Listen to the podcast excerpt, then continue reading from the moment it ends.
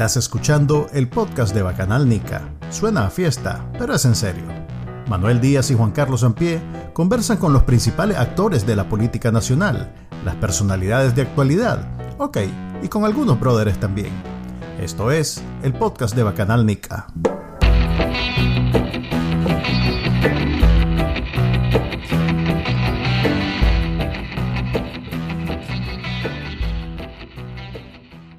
Bienvenidos al episodio número 52 del podcast de, Nova, de Bacanalnica. lindo. Este es el serio, este es el podcast serio, Este es el podcast serio de Bacanalnica, en donde, como siempre, habla Manuel Díaz, me acompaña Juan Carlos Ampie.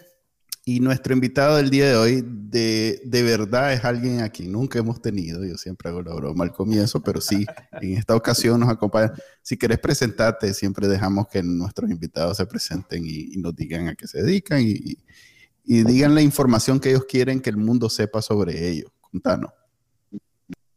Bueno, este Carlos Pérez, usuario de los foros de Bacanal Nica de hace mucho tiempo agradezco la invitación porque siempre me ha interesado platicar sobre los temas de actualidad, sean nacionales o internacionales. Eh, pues estamos a la orden para lo que sea. Ok, eh, Carlos, como dice, es viejo usuario de Bacanal. Bacanalica en algún momento tuvo un foro y en él había algunos temas sobre política, sobre opiniones un poco más serias. Y mucha gente cree que Bacanónica hasta ahora tiene opiniones sobre lo que pasa en el país y no, la verdad es que desde el 2004 o 2005 había este, ese espacio en los foros en donde los usuarios llegaban y ponían lo, que ellos opinaban y Carlos era uno de ellos. Pues. Em, ahora este, el blog se ha convertido pues, en esa, una columna de opinión en donde participamos, participo yo, participa Juan Carlos, participan otros colaboradores. Em, y después de esa introducción, para los que están perdidos con eso de que había Bacanalica Foro, ¿cómo es eso? Este, podemos entrar de lleno al tema del, del, día de hoy. Invitamos a Carlos porque primero es alguien que sabe ruso. Ya con eso, ya es alguien mucho más informado. Literalmente.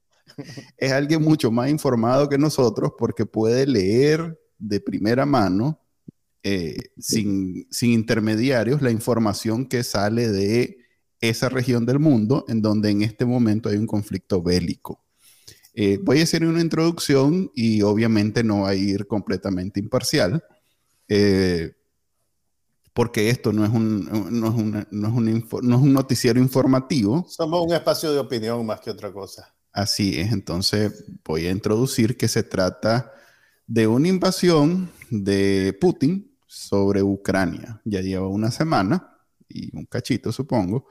Em, el, gobierno de Putin, de Vladimir Putin, este, decidió eh, entrar por el sur y por el norte y un poco también por el oeste, eh, el este, perdón, a territorio ucraniano eh, territorio soberano ucraniano eh, bajo la excusa de que estaba defendiendo a minorías y, que estaba defendiendo por la paz y, que son nazis y un montón de locuras. Entonces... Nazi, creo que dijo nazi y drogadicto.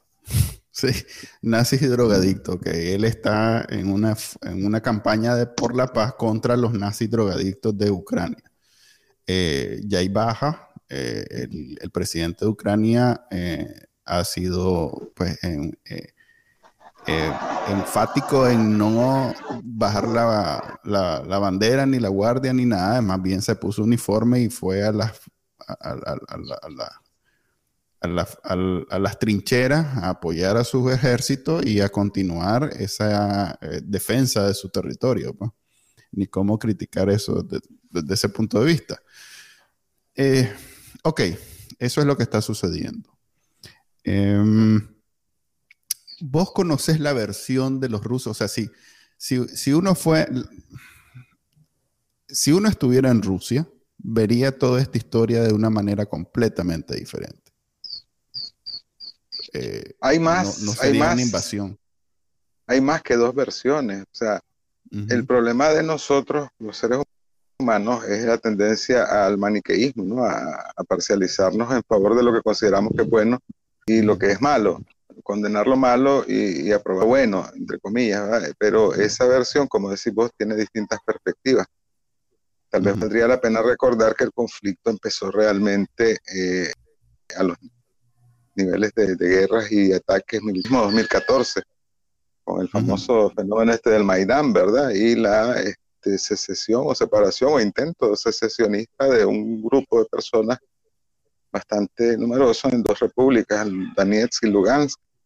Eso, eso generó un conflicto bélico que, que, que tiene ya ocho años de estar ahí.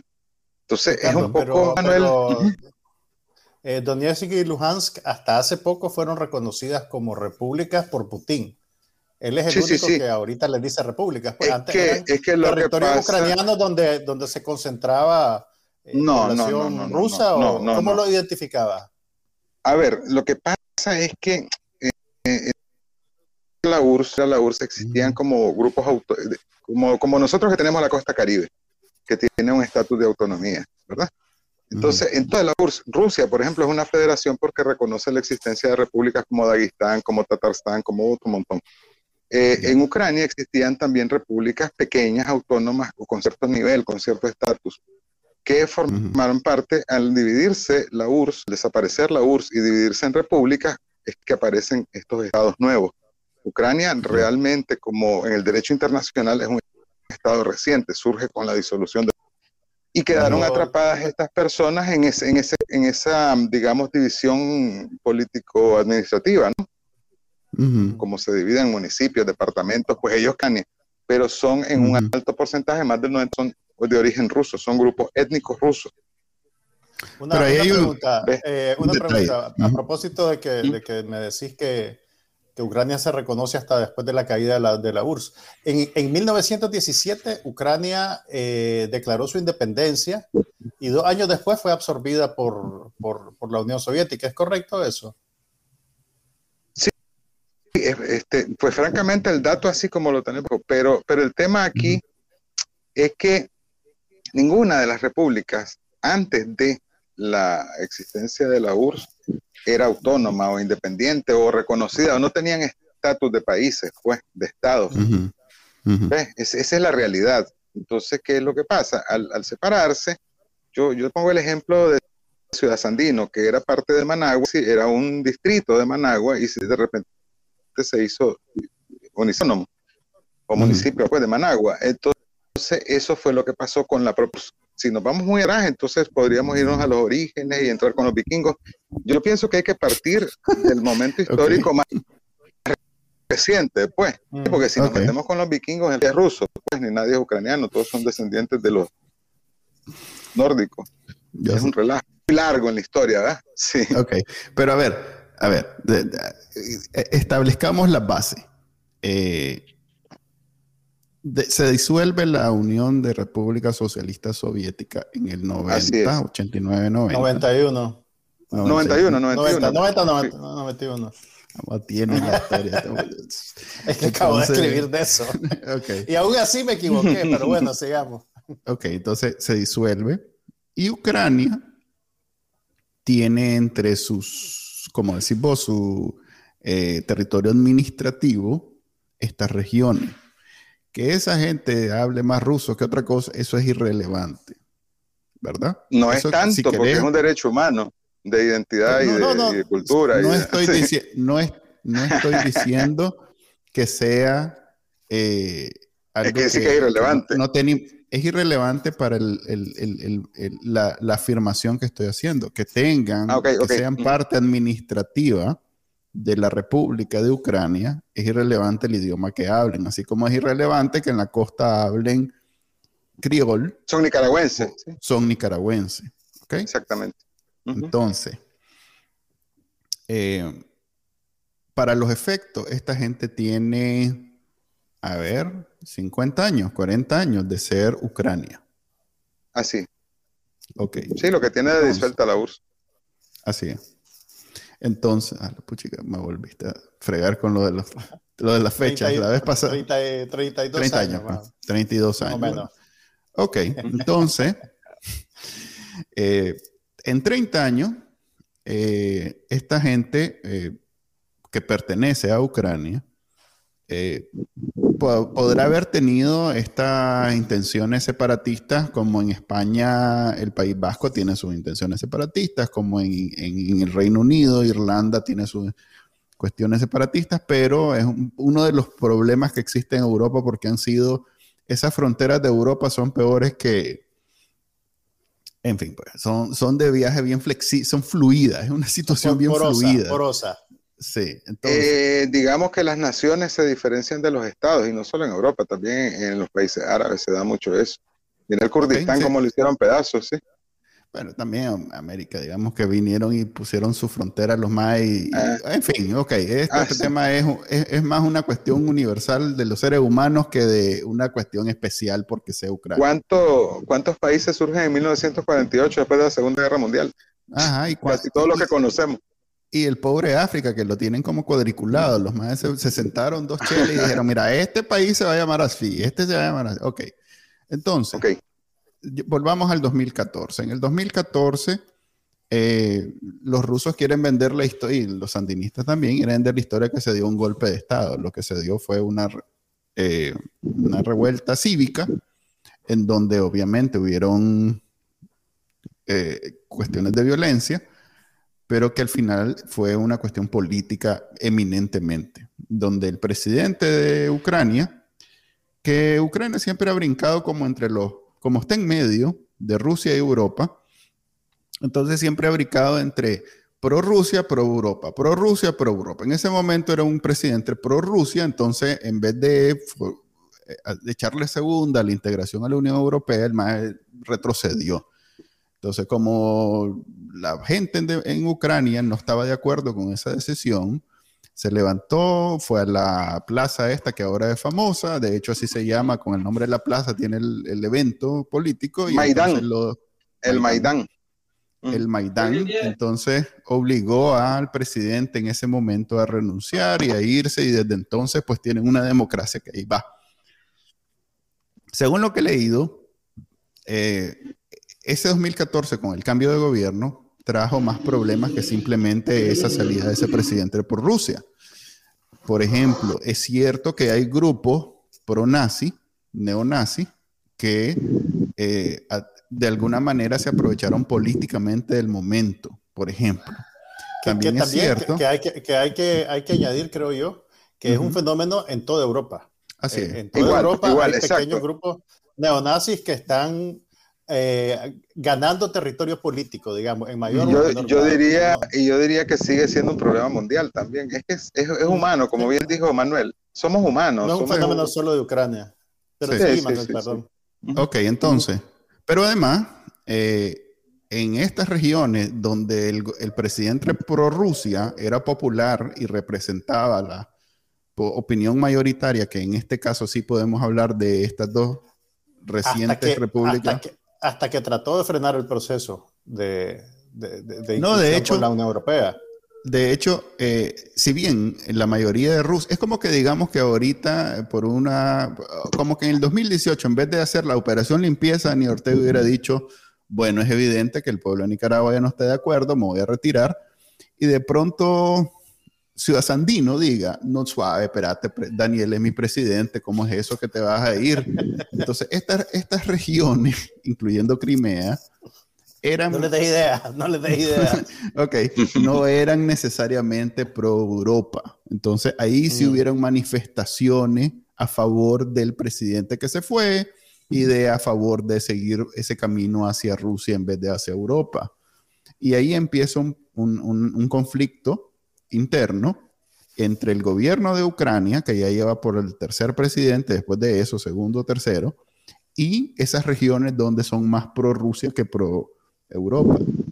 Lo cual no quiere decir que sea motivo de invasión, que es la excusa que, está que puso inicialmente el gobierno de Rusia. Que pobrecitos estos lugares donde son mayoría y los sectores pro Rusia y minoría los pro Europa, porque viven siendo reprimidos por el gobierno de Ucrania.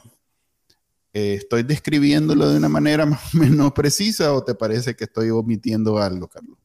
No, está bien, es que eso es lo que pasa, pero, pero lo único claro, como bien decís vos, este, vos tenés una opinión, y, eso pues es un poquito el sesgo que hay, pero, pero sí, básicamente en, cuanto a los hechos, esos son, ¿verdad? Que si es una buena excusa o no es una buena excusa, yo, yo, te, yo te recordaría, porque el tema de las potencias, y hay que reconocer en primer lugar que Rusia es una potencia regional y casi global, hablando en términos de, bélicos, es una potencia mundial, es global es el primero en, armas nucleares, en armas nucleares es la primera potencia, ¿verdad? Económicamente anda por el 11, 12, no sé, o si ya bajo más, dará por el 14, pues que tampoco es, es poca cosa, ya no pinta. no, porque está, no está, en, los 8, ¿verdad? es que 8 ya no, pues, pero, pero sigue siendo una potencia económica, por lo menos.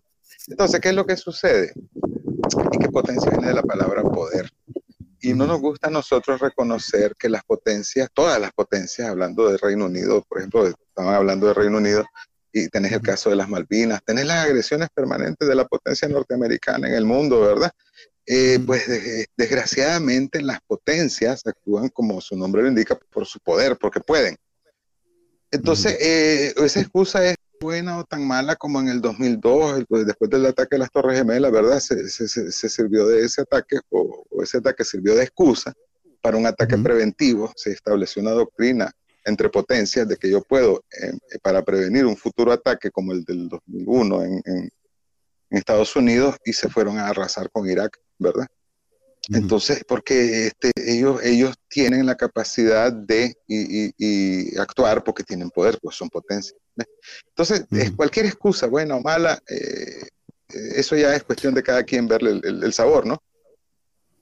No, pero ver, hay un correcto y un incorrecto, hay un bien y hay un bueno y malo, o sea, que ninguna guerra es buena.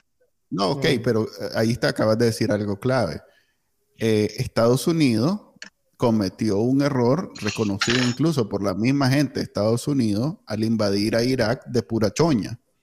Eh, eso nadie lo confunde, pues nadie dice, es que como es Estados Unidos y es pro de la democracia, está bien que lo haya hecho. No, en realidad que es universalmente reconocido como un gran error, eh, independientemente un crimen. que, ok, un crimen, eh, independientemente que Saddam Hussein haya sido un criminal de lesa humanidad, pues. O sea, es parte de las razones por las que cada vez que alguien dice que invadan Nicaragua para sacar a Daniel Ortega, nadie dice sí, sí, es, el camino. Es una estupidez, porque ya hay, de sobra ejemplos donde eso no es el camino. Pues.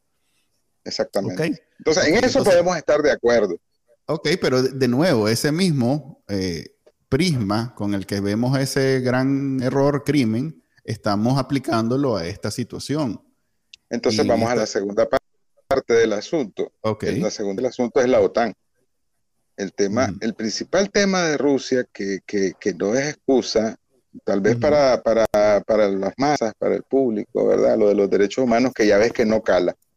Pues porque nosotros tenemos esa capacidad de, de, de, de evaluar cuáles derechos humanos sí se pueden respetar y cuáles no.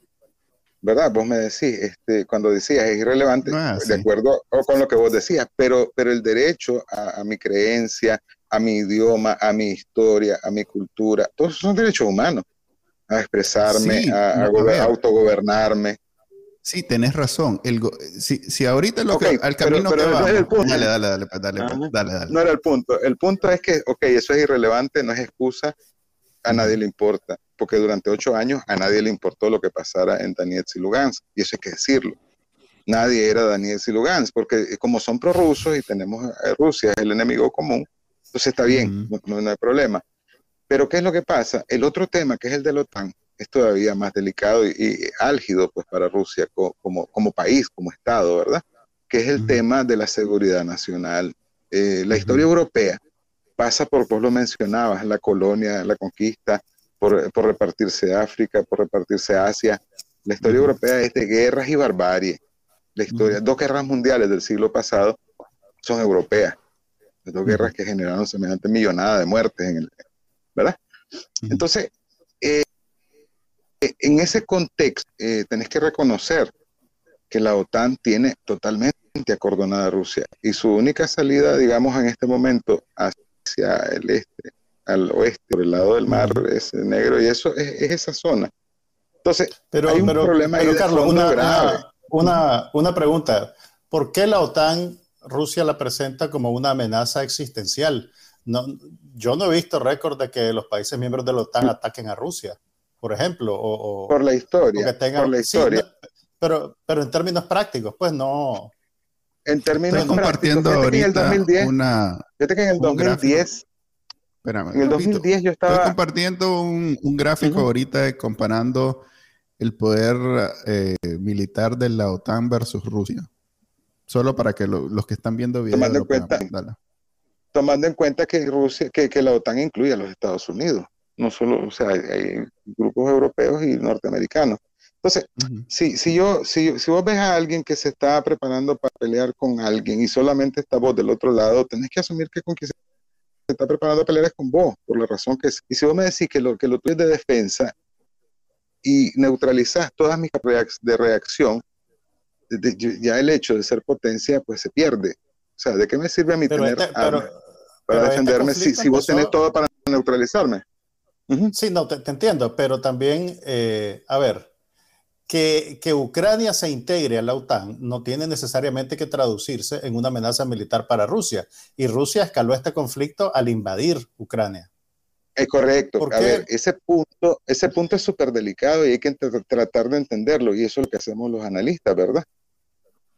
Eh, a mí se me ocurre un escenario en el cual Rusia tiene información de, sus fuentes, porque el espionaje a esos niveles, vos sabés que Estados Unidos ha intervenido los teléfonos de la Merkel. Estamos asumiendo mucho. Eso es brutal. No, no, no, es cierto. A ver, todo eso es cierto, todo eso es cierto. Entonces, Rusia tiene información que la siguiente es integrar a Ucrania a la OTAN y limpiar Lugansk y Donetsk. Vos tenés dos opciones, reaccionar antes de que se dé el golpe, porque si, si, si Ucrania está integrada a la OTAN y yo ataco a Ucrania integrada a la OTAN, es la guerra mundial, porque la OTAN va a, esa es la base del acuerdo. Entonces, una persona que me expresa animadversión permanente, que es mi enemiga y que encima estamos en un conflicto que tiene, como te digo, ocho años, que nadie ha hecho nada por resolver, eh, es, un, es, un, término norteamericano. El que pega primero pega dos veces. Nos puede parecer y es incorrecto, injusto, ilegal, como vos querrás llamarlo, la invasión, ¿verdad? Pero en términos de geopolítica, geoestrategia y en términos bélicos, es, es lo que correspondía hacer. Eh, yo no creo, porque los rusos no son estúpidos, que ellos no supieran las cosas que estaban haciendo. O sea, todo lo que estamos viendo, las sanciones, esto ya venía en camino. si, si se dice paso, tenemos que entender que ellos sabían que venía un paso del otro lado. Los norteamericanos venían denunciando la guerra, estaba montando Rusia desde diciembre, más o menos, que hasta los ucranianos decían que era mentira. Pues, se dio un caso interesante hace como un mes porque cuando ven los ucranianos que se está yendo la inversión por la, eh, el, decir norteamericano de que la invasión Rusia va, ¿verdad? O sea, es, vino Ucrania y dijo, no es cierto, no tenemos ninguna idea, ninguna noción que nos permita asumir que Rusia no va. Pero eso, puede ser también, sí, pero, pero eso también de parte de Ucrania es tratar de controlar su imagen en, en una situación particular. Es un bluff, exacto, puede ser un bluff. Entonces nosotros aquí a este nivel nicaragüense de tres personas, Chapio ¿verdad? Que, que, apenas estamos a dar paso en ese de, análisis, eh, nos puede parecer, como te digo, desde la perspectiva pura y simple humana, ya una, me una vulgaridad. No, no sea así, hombre. no, no, no, no, no, lo, lo, felicito porque estas cosas son súper importantes, que la gente en realidad deje de pensar, deje de trabajar con el hígado, el hígado hay que ponerlo en alcohol, ¿verdad?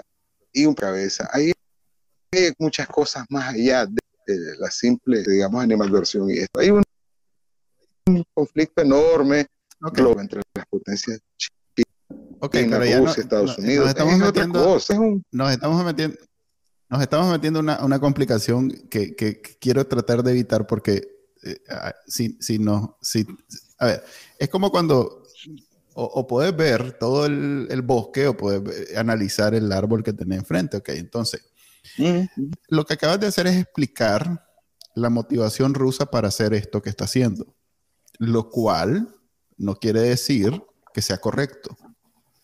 Así es. O sea, no, no, tiene, no, para nada es una justificación ética, moral, eh, es más jurídica de lo que está haciendo. O sea, vos puedes decir, sí, yo, yo, yo vine, maté a tal persona, le robé tal cosa porque tenía hambre y, y, necesitaba comer y entonces tomé la decisión de hacer estas acciones. Eso explica por qué lo hice, lo cual no quiere decir que sea inmoral, que no sea ilegal, que, se, que merezca yo cárcel y que todo lo demás. ¿Me, explico? Es que ya el juicio de valor, el juicio de valor le corresponde a cada persona, pues y cuando hubiese tal vez un tribunal superior, pues lo puede hacer. Hay como colectivo, para poder convivir necesitamos regla. ¿Ok? Eh, eh, vos puedes decir, yo o soy feo o soy guapo. Eso sí está cada quien puede decidir si sí o no. Pero de que si te agarro a garrotazo para, para quitarte la comida, no es que, a ver, yo también pienso que, que, que, es correcto o es incorrecto. Es incorrecto universalmente y eso es lo que quiero decir. Eh, sí, Manuel, pero vos sos abogado, vos sos abogado, ¿te acordás, te acordás que, que, que, el que incumple primero es el responsable? A ver, lo que tenés que, hacer entonces es revisar los acuerdos de Minsk, pero si nos, si nos queremos, nos queremos enfocar en el, en el arbolito, ese es el árbol. Es correcto. El problema es la invasión ahorita a Ucrania. ¿Qué pasó con los acuerdos de Minsk? ¿Qué hizo la Unión Europea porque se respetaran? Pero los acuerdos de Minsk no son la penalidad por haber incumplido estos acuerdos es una invasión rusa. ¿O sí? ¿Qué dice el Código Civil si vos te metes a mi, violencia a mi, espacio? No es, no es una invasión rusa. en ningún lugar una violación a los derechos humanos la penalidad es una invasión. En ningún lugar. Porque cuando te salís del derecho, tampoco. Manuel, no cuando no lo es. Por eso, cuando te salís del derecho, lo que quedan son las vías de facto. Claro que sí. ¿Por, este qué, ¿Por, qué, la Declaración Universal de Derechos Humanos comienza diciendo? Para que el hombre no se vea, el ser humano no se vea compelido a hacer uso de, de la rebelión, establecemos como derecho esto. ¿Por qué? Porque la rebelión en ningún país del mundo es legal. Sin embargo, se comprende que cuando se exceden los límites de los derechos, cuando se, se somete a las personas a una vida miserable, las personas van a reaccionar, no porque tengan derechos, sino porque es un fenómeno natural, o sea, es factual. Sí. Entonces, es lo factual. Cuando vos rompes, cuando vos no seguís las reglas, entonces. Entiendo. ¿Cómo puedes exigirle las reglas al otro? Entiendo tu explicación, pero ahí no acabas de dar la justificación para una invasión. Lo que acabas de dar es, no, es que lo que, acabas de dar es una justificación, lo que acabas de dar es una justificación para que dentro del país haya sectores que estén inconformes y que haya revueltas y que haya todos estos conflictos internos que, por cierto, en Nicaragua estamos completamente familiarizados con ellos. Pero no es la justificación para una invasión. Eso es lo que quiero que quede claro porque ni siquiera es un punto controversial. Sí, no, claro. Estamos claros. Ok, entonces, Eso es esta, claro. invasión, esta invasión de los rusos, que si vos muy bien explicaste por qué es un miedo que es, como dicen los gringos, eso suena como un problema tuyo. That sounds like a you problem. No es un problema de nosotros ni de Ucrania. Eso es un problema que vos tengas miedo que la OTAN haga esto y que de pronto pongan misiles encima de tu, de tu frontera y todo lo demás. Ok, estamos, entiendo tu problema, entiendo tu miedo, pero eso no te justifica la invasión a Ucrania, que es un país soberano. Recordemos en derecho penal existe el miedo insuperable como causa. Eso no significa que vas atenuante a o país. penal. No, pero no está, Carlos, no Carlos. Pero no, o sea, sin otra opción. Es que si no tenés otra opción. Un, pero, pero claro, pero sí tiene opciones. Putin siempre ha tenido más opciones y simplemente ahorita dio el paso de escogió una invasión militar. Sí, la cual nunca sea, es justificada. Nadie, mira, por ejemplo. Mira, Mire, eh, eh, fue una decisión que él tomó, Carlos. Eh, a ver, quiero que hagamos una, diferenciación. Carlos, Carlos, quiero que hagamos una diferenciación entre justificación y explicación. ¿Ok? Es correcto. Por un lado está la justificación y por otro lado está la explicación. La explicación está clara, vos la acabas de decir muy bien, estamos de acuerdo con ella, pero por otro está la justificación. La justificación ya implica un nivel adicional. No solo es las razones. Y es un juicio de valor. Ok, pero hay, de valor que le corresponde hacerlo a cada quien. ¿Suficiente eso para qué? Una gente te va a decir que sí, otra gente te va a decir que no. Pero como colectivo de naciones, eh, eh, ya no hay una cuestión de, ya no es una cuestión de, de, de, evaluar si esto es así o no, esto es una invasión, lo cual es universalmente visto como una, una cuestión que no está justificada. Desde el momento que iniciaste una invasión ya no hay ahí ningún, es que tenía miedo, es que esto y lo otro, ya no. ¿Entendés? Porque además... Sí, claro, no. Volvemos a lo mismo. Y casi ha sido, la condena ha sido casi unánime globalmente. Okay, entonces, porque, porque además lo que se pone en riesgo, oíme, lo que se pone en riesgo para un Estado que acepte ese tipo de acciones es que se la, se la monte en potencia, que pueda estar interesada en su espacio. es irrelevante. Es irrelevante. No, no, no, es, irrelevante. Es relevante para explicar lo que pasa, pero es irrelevante para justificar lo que pasa. ¿Ya? Esa es la diferenciación que estoy tratando de hacer. Que Putin tenga miedo, que la OTAN llegue a sus puertas, Ucrania es un país soberano. Si quiere, hace, como decía una amiga, puedo hacer de mi, de mi culo un tambor. No, no, no tiene por qué pedirle permiso a Putin de hacer nada. Le vas a poner un bip a eso. Pero, pero fíjense bien, Juan Carlos, fíjate, Juan Carlos, lo que acaba de decir este Manuel, el nuestro. Nadie me tiene que decir cómo voy a manejar en mi casa. E, e, el problema de, la, de la, falta de objetividad es que, lo, decir? Lo, que pasa es que, la, mira, los, estados totalitarios usan esa excusa, la excusa de la soberanía, para violentar los derechos humanos y perpetuarse en el poder, que de alguna manera es, algo aplicable, es aplicable, no, pero también ha sido Putin. Putin tiene 20 años a, cada país, el sistema político cada país, a su, a su, a su imagen y semejanza para perpetuar. Cada país y cada grupo social va a, hacer, a pretender hacer valer el derecho a la autodeterminación, ¿verdad? Cuando le convenga. Sí, pero, exactamente, sí, pero, pero, a ver, por ejemplo, bueno, no, pero, como, no, quiero, no, quiero, desviar la conversación. Dale, Manuel, encauzala. Pero, a ver, como, vos mismo acabas de, como vos mismo acabas de decir ahorita, esa es la excusa del gobierno actual en Nicaragua, ¿verdad? Ese es el argumento del gobierno actual la OEA. ¿Por qué se va a meter Estados Unidos? Es Exactamente. Ese es el argumento del gobierno de Nicaragua actualmente. La comunidad internacional, Occidente, si querés, para, para no, no, no, ok, Occidente, que es el que está apoyando lo que yo pienso, está, está precisamente eh, asumiendo o, respetando esa posición, ese precepto, ese principio internacional, porque no está invadiendo Nicaragua. El, eh, o sea, lo que quiero decir es que e, este, esta visión del mundo moderna, después de la Segunda Guerra Mundial, que Europa tenía 80 años de no tener una guerra de invasión, eh, es coherente es coherente. 80 años. ¿Y lo de Kosovo? Em, no, no cuenta. 80 años de, un país no eh, invadir a un vecino con intenciones de expansión. Todavía no sabemos el resultado. Ok, no nos desviemos. Si saca, sus tropas, si saca sus tropas, no hay intenciones expansionistas. Pero bueno, dale.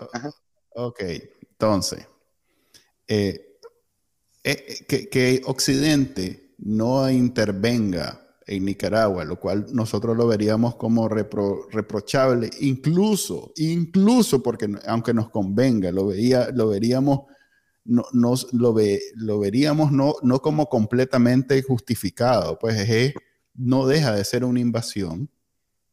Exactamente.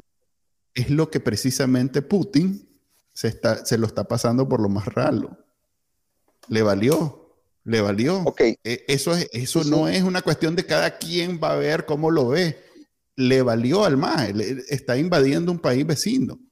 Independientemente que el país vecino tiene la soberanía, autodeterminación e independencia para hacerse OTAN, hacerse Unión Europea, hacerse nazi, hacerse lo que él quiera. Dentro de su, dentro de su frontera, como Daniel Ortega lo ha hecho, pueden hacer en su país mientras tenga los votos, incluso aunque no los tenga, porque Daniel Ortega es prueba de que no los tiene y aún así impone su voluntad, ese país es, independiente.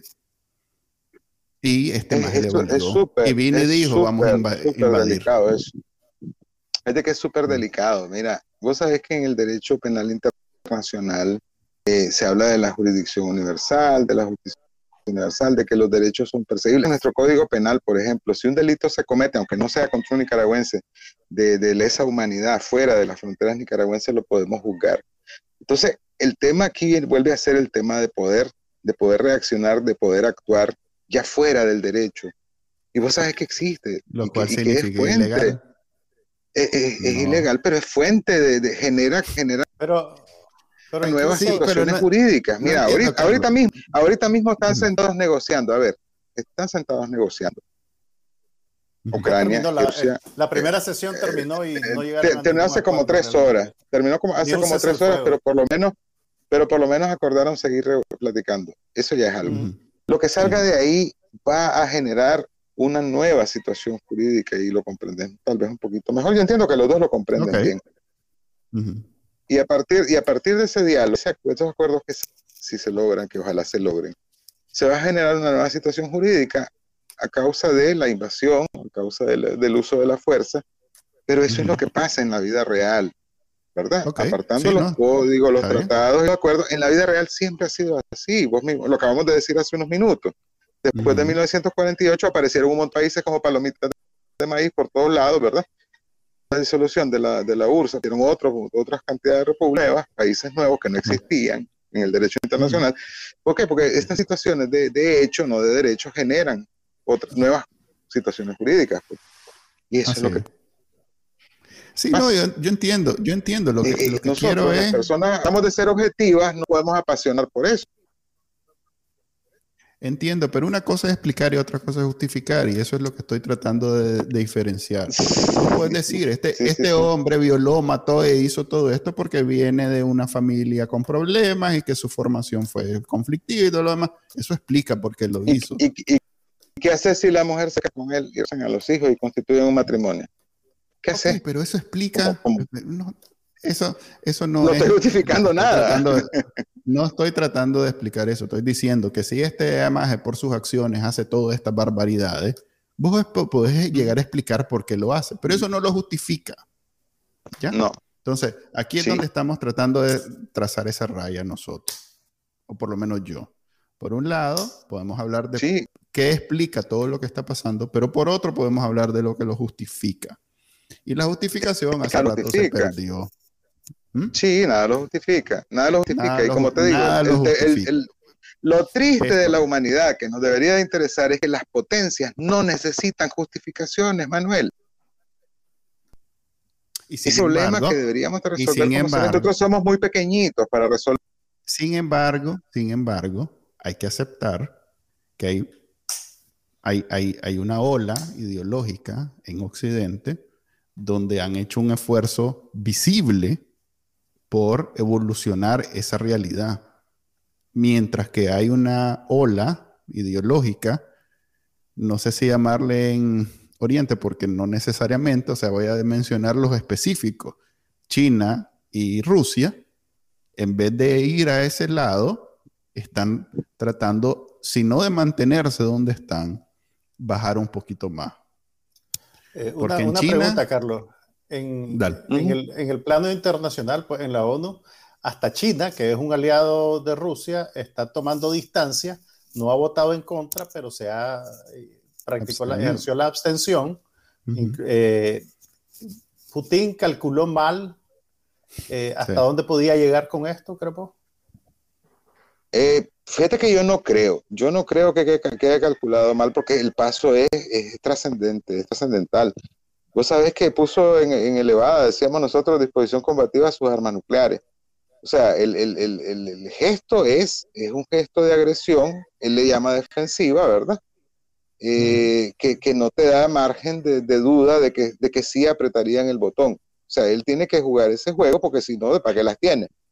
¿verdad? El, el, el, tema es que andamos en alitas de cucaracha la humanidad por esas cosas, porque cualquier accidente, uh -huh. o sea, por ahí anda circulando siempre la historia de un soldado soviético que, que evitó la guerra mundial porque, porque no, no quiso accionar el, el, sistema, pero ahorita sobra quien lo sí. active.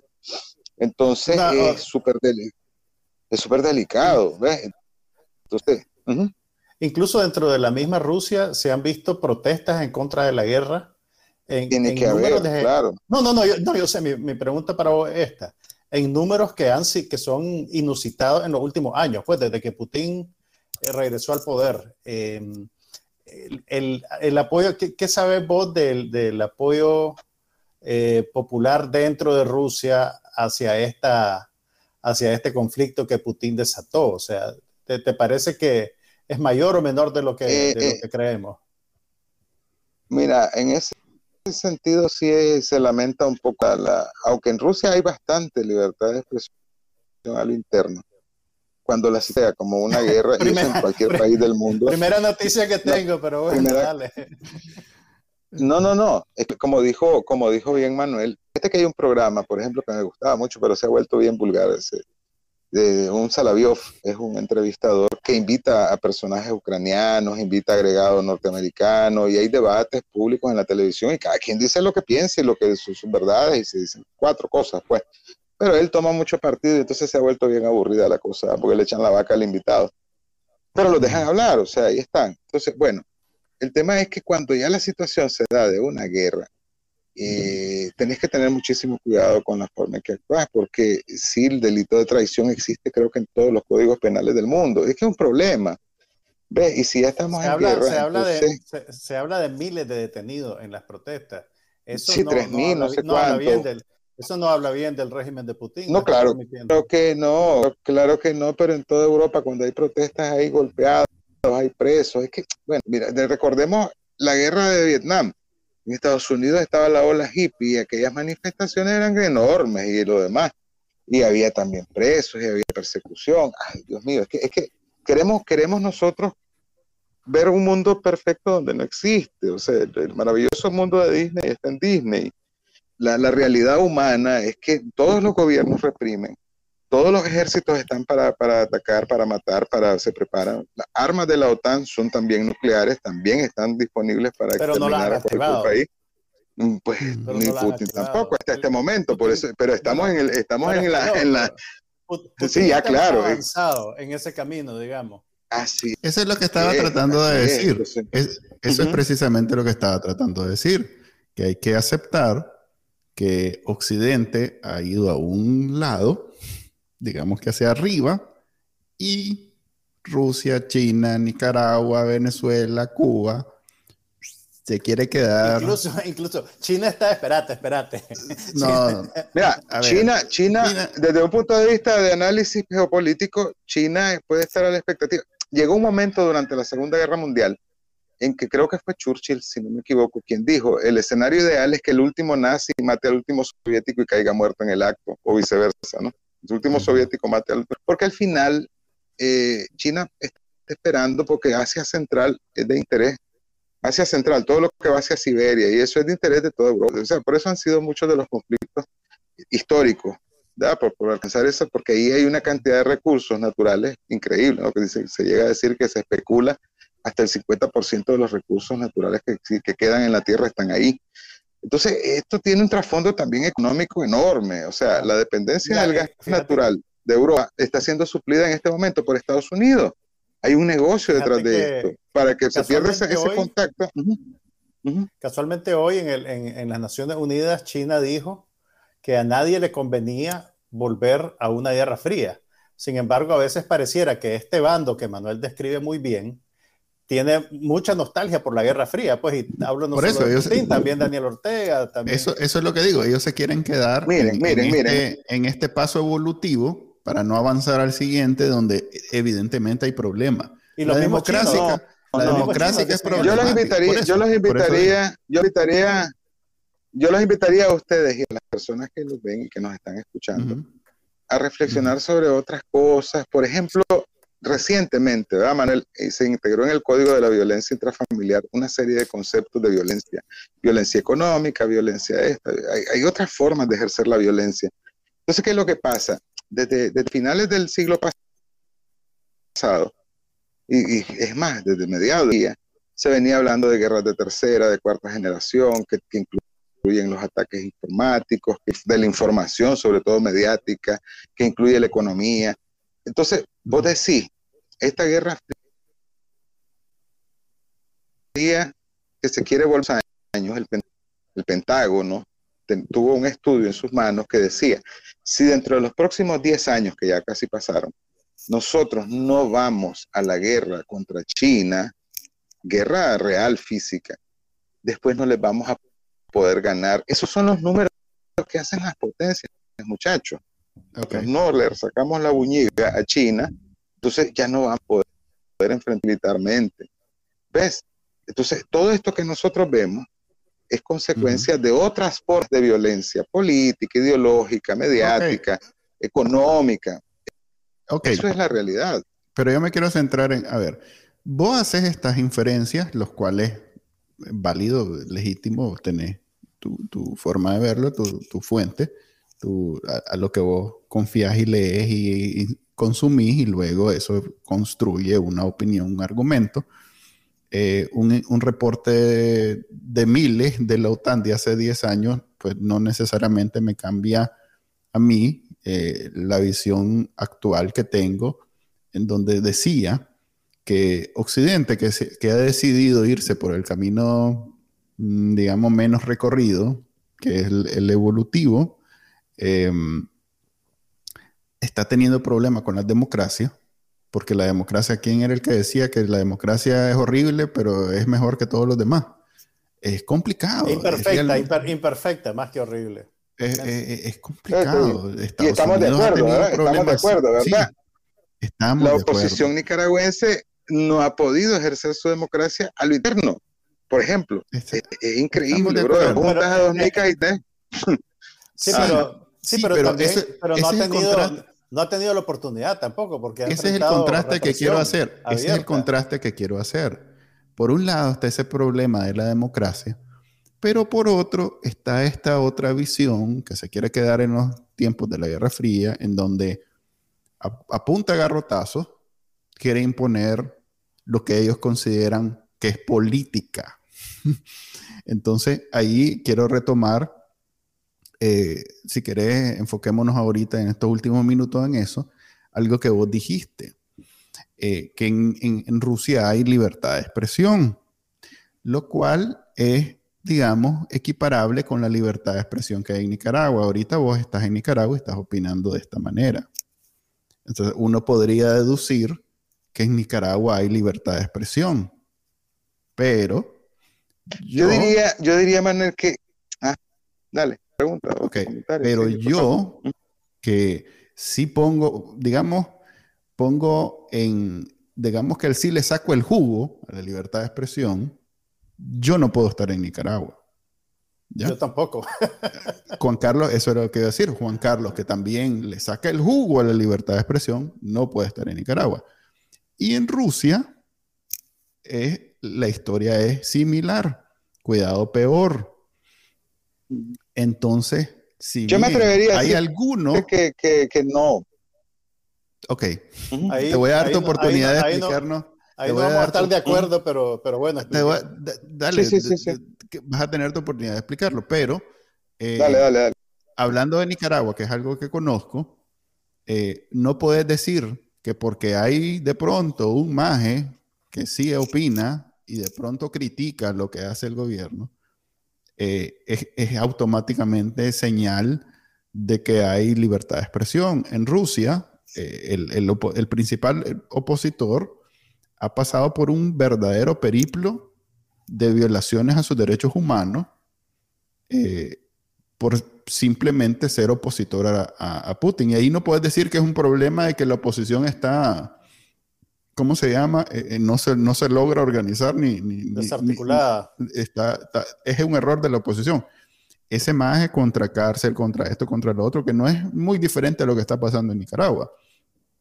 Ha hecho, eh, documentado casos extremos de corrupción y, todo el mundo sabe eh, cómo le gustan las elecciones a Putin y cómo, por ejemplo, con la crisis del COVID, los doctores se suicidaban y dejaban la ventana cerrada porque se tiraban de los hospitales, porque eh, iban en contra de, la, de las disposiciones o hablaban de lo que estaba haciendo mal el gobierno de Putin. Entonces, yo quiero poner a prueba eso de lo que vos decís. Eh, en realidad hay libertad de expresión en Rusia. Es, parcial. a ver, vos me decís, por ejemplo, vos hablas, yo, yo diría. Que yo tengo una vida de derecho con responsabilidad. Vos sos libre, pero vos tenés que autorregularte y eso no es censura, o sea, o sí de alguna forma, pero es como positiva. A veces uno no, no Ah, ah, construye con el discurso. A veces uno no construye con el discurso. Sí, sí, a ver, Nicaragua necesita que, en este eh, momento. ¿sí? No, ok, pues eh, está bien. No, dale, dale, dale. así No, a ver, lo a ver, ve, a ver. así lo ve Carlos. Nosotros, nosotros necesitamos, nosotros necesitamos como país, en primer lugar, vernos como, como, una, como una unidad, ¿verdad? Como, como un grupo humano que necesita sobrevivir y que para sobrevivir tiene que ponerse de acuerdo. ¿Ves?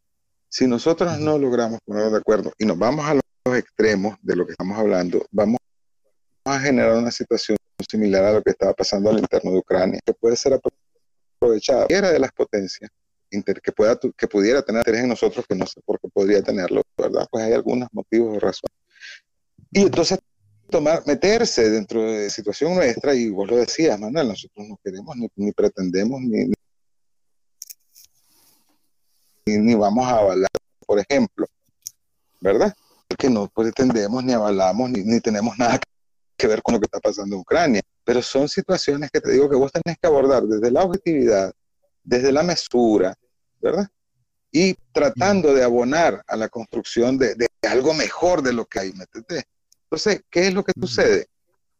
Si vos eh, haces un programa llamando a las masas a levantarse, a alzarse, a tomar la arma, y eso, eso te lo van a reprimir en cualquier país democrático del mundo. Eso no, no se puede permitir.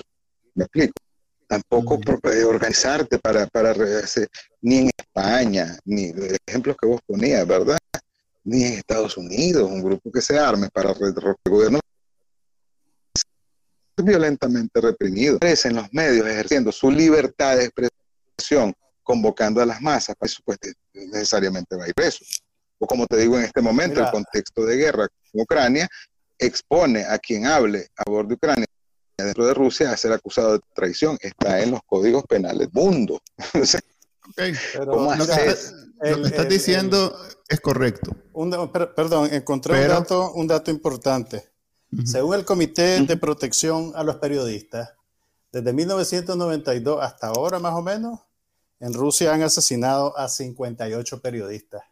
Y no, pues yo no veo un escenario en el que en el que eso sea prueba de que ahí hay libertad de expresión del todo, pues y No, Y busca, a- a buscate el de mira, a- México. Buscate el dato de los periodistas Bueno, muertos sí. en México. Sí, por la curiosidad. no, es- también, también, también es una cifra terrible, pues en México tiene que ver con el narcotráfico, pero en Rusia tiene que ver con la falta de libertad con, otro de con otro tipo de mafia, digamos. Pues con otro tipo de mafia. Sí, correcto. sí, pero, no hay pero ese es mi punto, pues.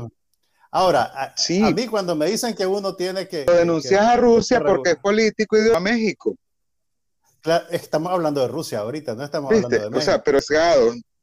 Correcto, correcto. no, esto no, No, es un sesgo, pero es está dentro no, de número, Carlos. normalidad normal. No, no, Carlos, no. Carlos, no se trata de, eh, es que la política no es, no es algo, no es como el narcotráfico, pues no es, no es equiparable, no es una falsa eh, analogía. peor.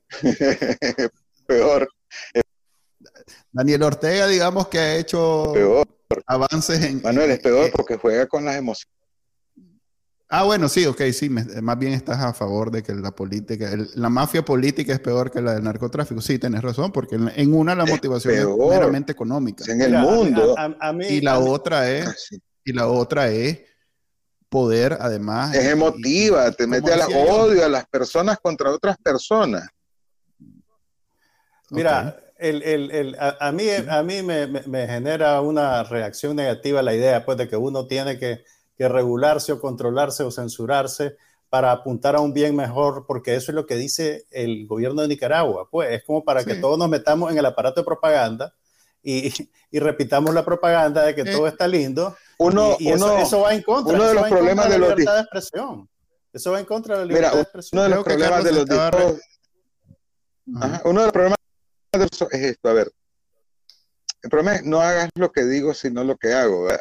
Es que el discurso del gobierno no es malo. Lo que hay que analizar es que si su discurso eh, se ve Es reflejado en incompleto. su práctica, Exactamente, eso es lo que su quería llegar yo. Esa es la cuestión que tenés que hacer vos, el análisis. Eso, vos es me que, decís, eso es lo que quería eh, que yo. respe- nos Porque está respetemos. Si vos decís que nos respetemos, es correcto. Respetémonos.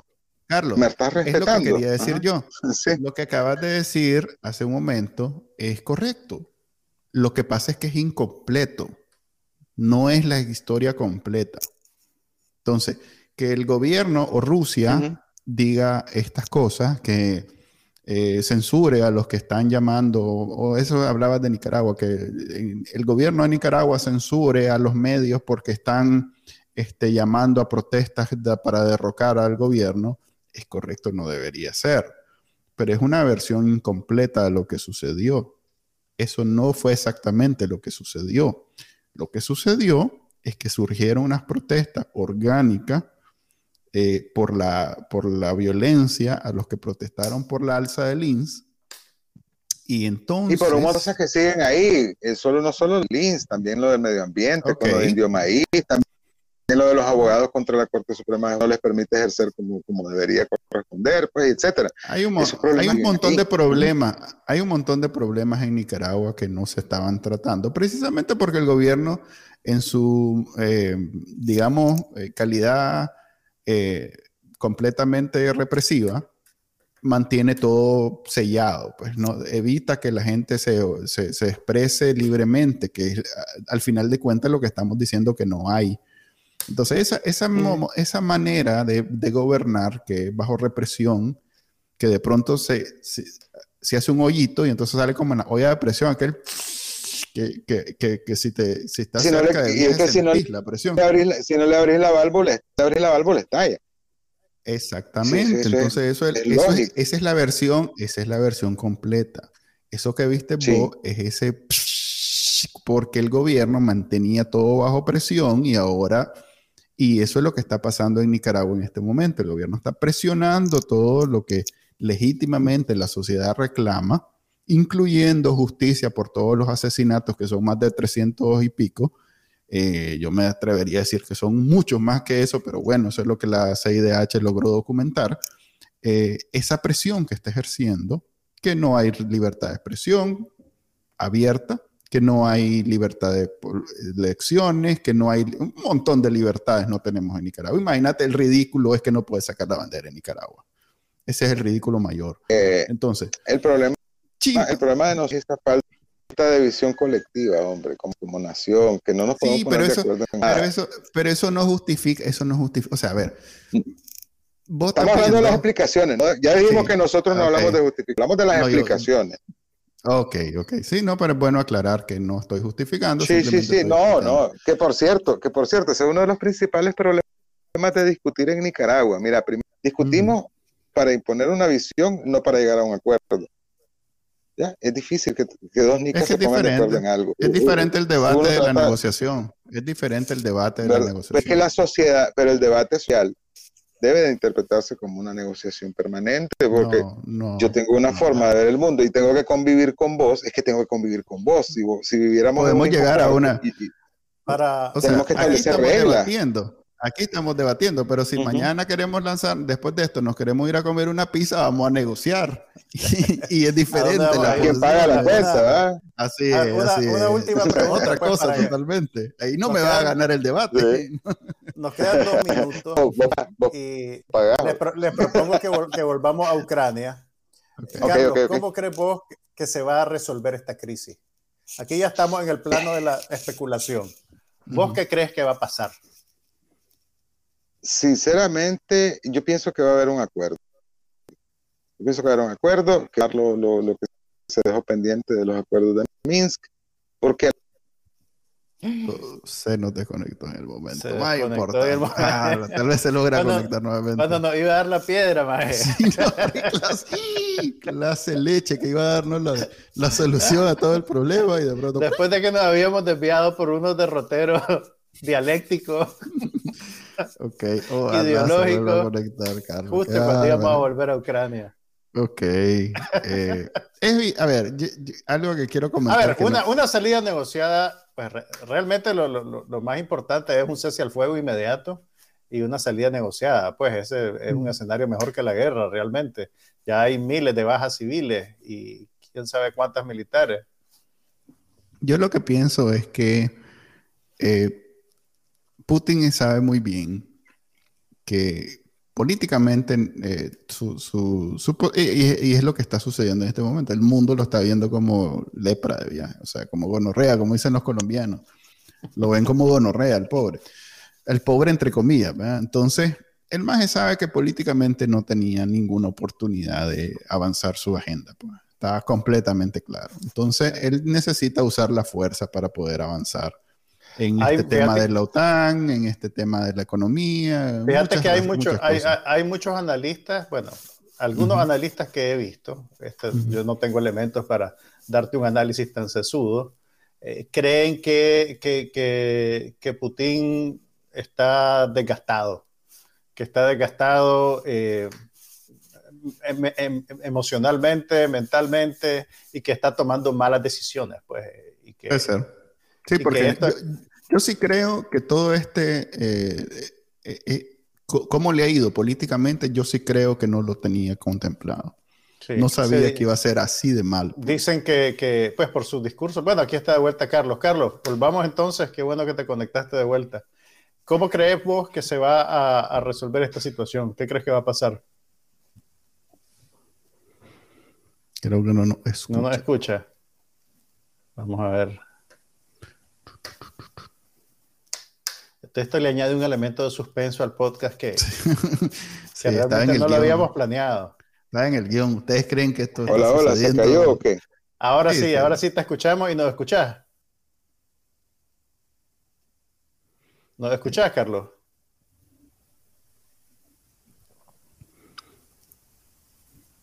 Oh, man. Ok. Ponerle, ponerle un mensaje de texto, decirle que nos recapitule pues su, su conclusión en dos minutos. Em, decía que no, él, yo creo que no está claro del nivel de... Oye, me dejaste, me dejaste mudo. Escuchamos, lo que pasa es que tu conexión es... Sí, se, se cayó, ¿verdad? Pero aquí estás de vuelta. bueno, sí, yo pienso, yo pienso que sí, yo pienso que van a llegar a un acuerdo porque, a ver, eh, para la Unión Europea, para los Estados Unidos, ya el, el tema de, de, tener a Rusia en una posición desventajosa desde el punto de vista de sanciones económicas y eso, eso ya se activó. Eso ya se activó. ¿Ves? Eh, si se lograra algún acuerdo este, entre, eh, sobre el tema de las repúblicas separatistas y la suspensión y el no ingreso de Ucrania a la OTAN, porque tampoco es que estaban este, los europeos demasiado interesados en que ingresen. Creo que hoy Ucrania pidió su ingreso a, la Unión Europea, ¿verdad? Pues eh, creo que sí. va a haber algunos acuerdos y que se va a respetar y que se va a respetar la línea roja esta de la OTAN. Porque, porque Ucrania no, no, les interesa como parte de la OTAN, siendo sinceros, ¿verdad? Sí. Eh, no reúne muchos de los requisitos básicos que tiene que tener como potencia para, para y, más bien los pueden meter a este mismo problema en, un futuro. Ya, yo creo que ya la Unión Europea con lo que les pasa con Erdogan, y les pasa cada rato porque Erdogan se le pelan los cables también, ¿verdad? Al, presidente de Turquía. Entonces, que también es un autócrata, pues, que tiene... Entonces, eh, eh, eh, ¿verdad? Y es miembro de, la OTAN y es europeo, entre comillas, ¿verdad? Y los turcos son turcos. Pues, o sea, entonces yo no considero que sea tal vez viable el tema de, de que entre a la OTAN no le conviene a nadie, ni a la misma Europa, ni a nadie. Entonces yo pienso que eso este, va a ser difícil que se le levanten rápido las sanciones a Rusia porque hay, hay más allá de eso y ahí es donde nos vamos a ver. Rusia no va a quedarse en Ucrania, esa es mi visión de lo que va a pasar. Va a sacar su gente que tiene eh, se va a tratar de hacer un acuerdo sobre esta república separatista, las sanciones hasta donde aguante la Unión Europea, bien lo decía Manuel, ¿verdad? Porque la coexistencia de ambos grupos casi es vital para los dos. Y, entonces, este, pues, vamos a hacer una reconfiguración. De otro modo, de, si no esa situación, eh, hay que prepararse para lo peor, pues, porque como tuvo una persona nerviosa con acceso a armas nucleares, es extremadamente peligroso en una fiesta. Y con esa, y con esa linda imagen, con esa imagen alarmante. Gracias, Carlos. Carlos, gracias. Eh, voy, a decir algunas cosas. Gracias a ustedes. por, habernos acompañado. Ojalá te podamos tener en otro momento. Ojalá no sea bajo estas circunstancias. Este, eh, sí, ojalá. Eh, algo que sí, eh, como, como complementando lo que acabas de decir, este, ojalá la vanidad de Putin, que ahorita realmente lo comentaba Pedro, que vino de invitado. Pedro Molina. Pedro Molina está invitado en, la, gradería. Este, ojalá la vanidad de Putin no sea tan grande que necesite él este, tirar una bomba atómica para demostrar lo macho y hombre y, gran líder que es, porque ahí es donde nos fuimos todos. Pues. Eh, y, y Zelensky se lo está haciendo bien difícil, porque en realidad que ese presidente que tienen los ucranianos ha demostrado ser todo lo que esto autócratas, hombres fuertes de, estos países dicen ser, aquel ha demostrado que lo es. Entonces, a diferencia de, de, Nicaragua. ahí no me digas que caes en la. No me digas en las fotitos y eso, Eso se monta en cualquier escenario, bro. Está bien. Con pues. eso nos vamos. Pero crear con eso nos vamos. Y de nuevo agradecemos que, nos, hayas venido y, esperamos volver a tener. Este fue el episodio número 52 del podcast. Un saludo, un saludo y un abrazo a los dos.